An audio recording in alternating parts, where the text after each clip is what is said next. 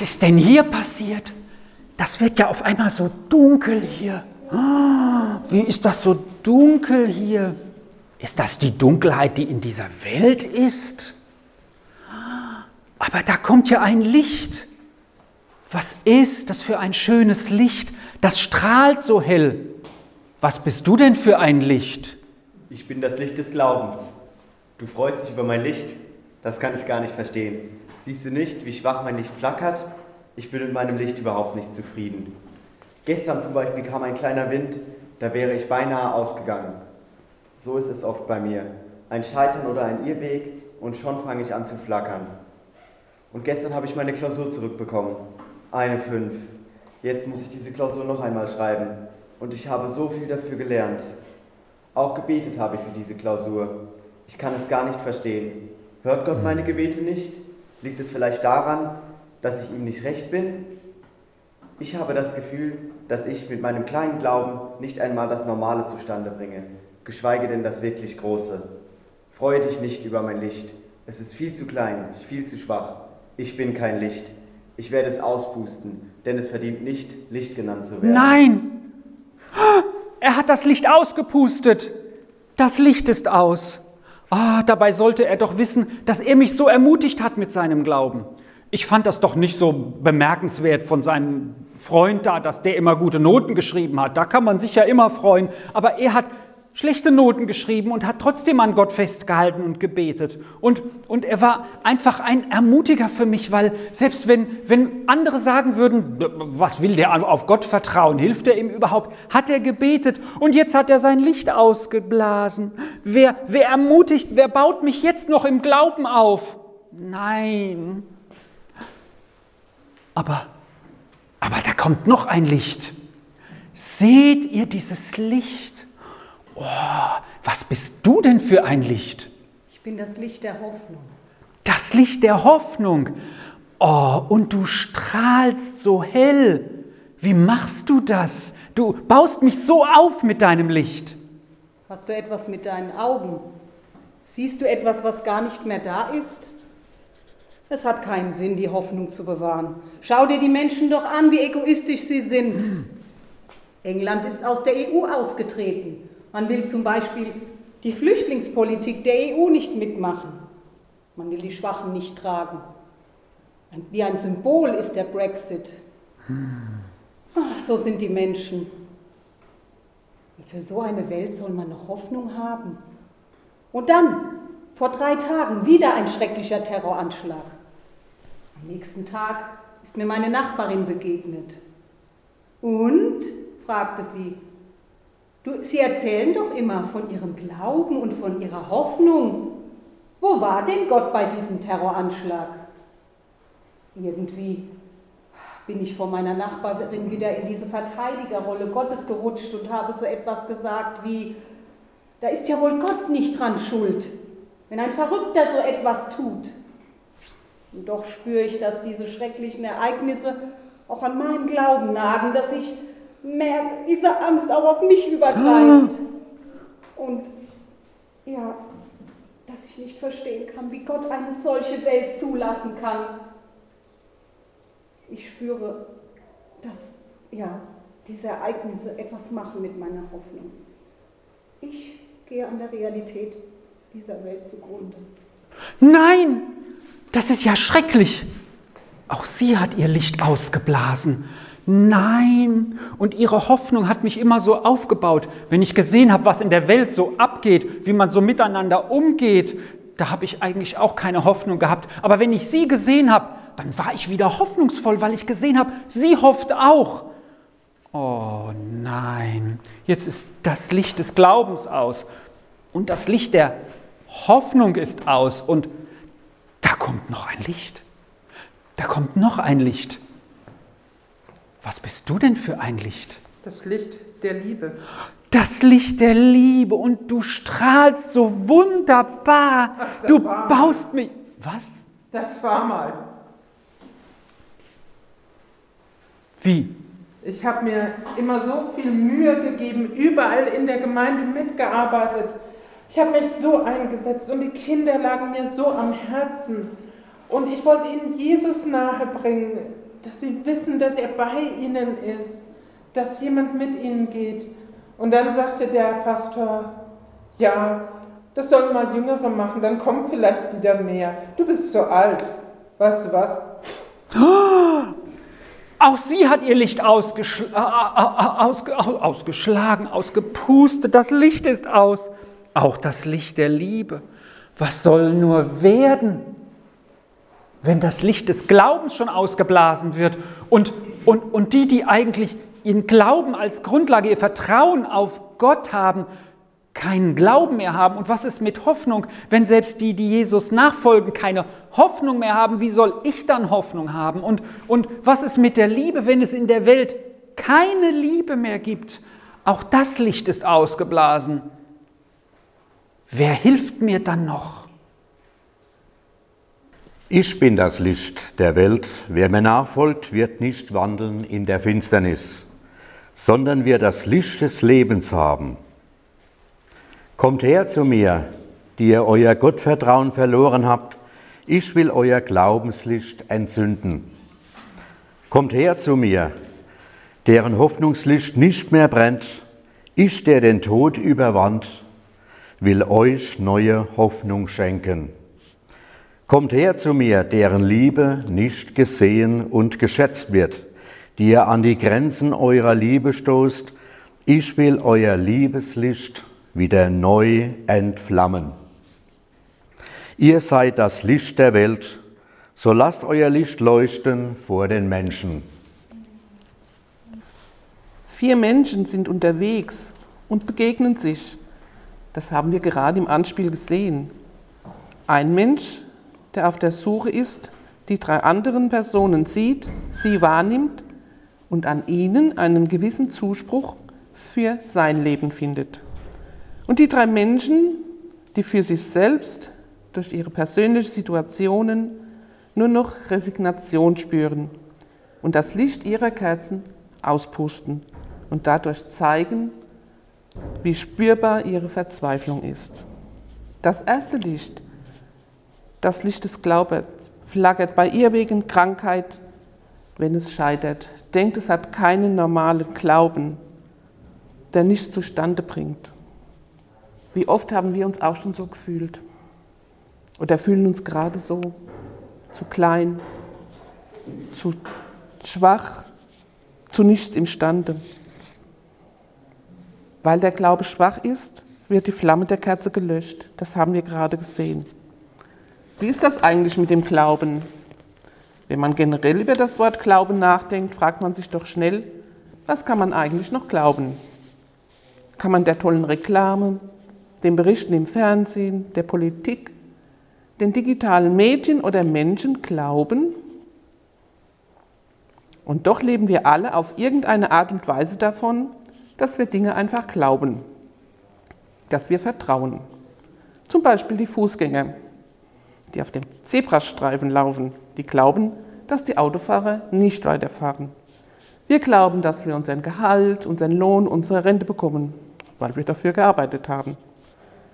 Wir glauben, dass unsere Krankenkasse unserem Hausarzt die Rechnung bezahlt von unserer letzten Behandlung. Zumindest grundsätzlich glauben wir, dass das so funktioniert. Jede und jeder von uns lebt mit solchen Grundannahmen. Glauben im religiösen Sinne des Wortes bezieht sich auf Gott. Es gibt keine besondere Voraussetzung, um christlichen Glauben entwickeln zu können. Da heißt es in der Bibel, im Römerbrief, Kapitel 1, Vers 19 und 20. Dabei ist doch das, was man von Gott erkennen kann, für sie deutlich sichtbar. Er selbst hat es ihnen vor Augen gestellt. Seit der Erschaffung der Welt sind seine Werke ein sichtbarer Hinweis auf den unsichtbaren Gott, auf seine ewige Macht und sein göttliches Wesen. Gott kennt uns Menschen. Er hat uns geschaffen wir sind mit fünf Sinnen ausgestattet, mit diesen können wir wahrnehmen. Gott weiß, dass wir Menschen gerne Dinge anfühlen, riechen, schmecken, hören. Ja, wir wollen sehen. In diesen Versen wird betont, dass der Glaube an Gott jedem offen steht und die Gottesexistenz durch die Schöpfung bezeugt wird. Wir Menschen können Gott deutlich sichtbar in allem erkennen, was er geschaffen hat, also an der ganzen Schöpfung. Wir können Gott nicht sehen, doch anhand der Schöpfung glauben, dass es ihn gibt. Im Hebräerbrief in Kapitel 11, Vers 1 ist zu lesen, der Glaube aber ist eine feste Zuversicht auf das, was man hofft und ein Nichtzweifeln an dem, was man nicht sieht. Glaube ist ein Nichtzweifeln an Gottes Existenz und das Vertrauen auf sein Eingreifen, obwohl wir ihn nicht sehen können. Und im Anspiel hat sich der suchende Mensch an dem Licht des Glaubens erfreut. Und es hat ihn berührt, dass jemand trotz Versagen am Glauben an Gott festhält. Es hat ihn bewegt, als er gesehen hat, wie dieser trotz Niederlage gebeten hat. Für ihn hat die Kerze des Glaubens sichtbar geleuchtet. Der Suchende sieht auch noch den Glimmenden dort und ist dadurch ermutigt. Der Kerzenträger jedoch hat durch seine eigene Einschätzung der Situation und seine momentanen Gefühle die Flamme selbst gelöscht. Die Selbstwahrnehmung und die Fremdwahrnehmung waren unterschiedlich, ja gegensätzlich. Da stellt sich die Frage, wer oder was darf mich bestimmen? Was oder wem glaube ich? Der momentanen Situation, meinem Selbstwert, meinen Gefühlen? Glauben wir Gottes Wahrheiten, seinen Zusagen und seinen Ermutigungen in der Bibel? Gott schaut aus seiner Perspektive auf unser Leben. Er verwirft schwache Lichter, schwache Lichter nicht. Das zweite Licht in unserem Anspiel, das Licht der Hoffnung. Der Suchende sagt, wunderbar, wie du leuchtest, woher hast du diese Strahlkraft? Jedoch das Licht der Hoffnung fragt den Suchenden, hast du es mit deinen Augen, siehst du etwas, was nicht da ist? Es hat keinen Sinn, die Hoffnung zu bewahren. Seine Hoffnung geht an den schlimmen Ereignissen und der Realität der Welt zugrunde. Vieles, was geschieht, verstehen wir nicht. Es entmutigt uns und wir fühlen uns hoffnungslos. Menschen, deren Hoffnung erschüttert ist, haben wir auch in unserem Umfeld. Wir können Anteil nehmen an ihrem Kummer, immer wieder mal nachfragen und sie besuchen. Wir können für sie da sein zum Trösten und Reden, jedoch auch nur begrenzt und eine gewisse Zeit. Wenn Menschen mit der Welt und ihrem Schicksal hadern, kann nur Gott einen inneren Frieden geben und Hoffnung schenken auf Dauer. Wir können zu ihm beten, Herr, sei du jetzt bei den Hoffnungslosen. Ich habe keinen wirklichen langfristigen Trost zu geben. Aber du kannst auch dort noch trösten, noch Licht schenken, wo alle menschliche Hoffnung klein oder aus ist. Heute ist Todensonntag und fast jeder von uns denkt an einen verstorbenen Angehörigen. Ein Tag, wo Tod und Trauer präsent sind. Ein Tag, wo wir uns an Schicksale von Menschen erinnern. So auch ich. Als mein Mann nach langer Krankheit gestorben war, gab es eine Zeit in meinem Leben, wo meine Hoffnung schwach war. Auf was sollte ich hoffen? Es war nichts mehr wie vorher, nichts mehr wie gewohnt. Das Altvertraute war nicht mehr da und es würde auch nicht mehr kommen. Ich fühlte mich allein und einsam, ich fühlte mich schwach und hoffnungslos. Ich bekam viele Karten mit Beileidsbekundungen und Trauerbriefe mit tröstenden Worten. Und eine Karte war dabei, die mich besonders angesprochen hat. Darauf stand, heute ist ein neuer Tag, den ich mit Jesus und seiner Kraft erleben werde. Diese Worte habe ich mir jeden Morgen zugesprochen, jeden Morgen für den neuen Tag. Seine Kraft für den einen neuen Tag. Einigermaßen gut durch diesen einen neuen Tag kommen, Hoffnung haben für diesen einen neuen Tag. Das war für mich lebbar. Über die nächsten Wochen und Monate erlebte ich, dass diese Zusage mich ermutigte. In meinem Kummer habe ich Trost erfahren, da ich auf Gottes Zusage vertraute. Und meine Hoffnung wurde nach und nach gestärkt. Nicht wir müssen helle Hoffnungslichter sein, sondern Jesus will durch unsere Schwachheit hindurchleuchten. will am Ende unserer Kraft sein Licht durch uns hindurch verbreiten. Es ist gut, den Ort zu kennen, wo wir mit unserer Schwachheit und mit unserer Hoffnungslosigkeit hinkommen können. Wir dürfen Jesus und seine Kraft erleben und spüren und deshalb hoffen. Und wenn wir uns an den Suchenden im Anspiel erinnern, er hat sich an dem kleinen Licht der Hoffnung gewärmt und aufgerichtet, als er verzweifelt war. Die Hoffnung des suchenden Menschen ist auch durch das kleine Licht gestärkt worden. Das dritte Licht, das Licht der Liebe. Über viele Jahre Dienst in der Gemeinde gemacht, Liebe geschenkt, sein Herz an diese Arbeit ausgeschüttet. Und dann gibt es Gründe zu hinterfragen. Und Gedanken des Zweifels sind da. Zu alt, am richtigen Platz, überhaupt noch die richtige Begabung. So ist das doch oft. Wir möchten Licht sein, Liebe in unser Umfeld, bei unserer Arbeitsstelle, in unsere Mitarbeit in die Gemeinde ausstrahlen, den Segen Gottes in die Welt tragen. Doch dann Gedanken von Frust und Resignation. Wir denken von unseren Misserfolgen her, fehlende Anerkennung, keine Beachtung und strengen uns an. Wir meinen oft, nur dort Licht zu sein, wo wir positive Ergebnisse sehen und Erfolge erleben. Ergebnisse der Liebe, in die wir investieren, sieht man oft nicht und oft nicht sofort. Die Saat der Liebe braucht Zeit und Ausdauer. Und manchmal braucht sie so lange Zeit, dass wir es gar nicht mehr miterleben, was unsere Liebessaat bewirkt. Bei Jesus ist kein Erfolgsdenken, kein Leistungsdruck, keine Überforderung.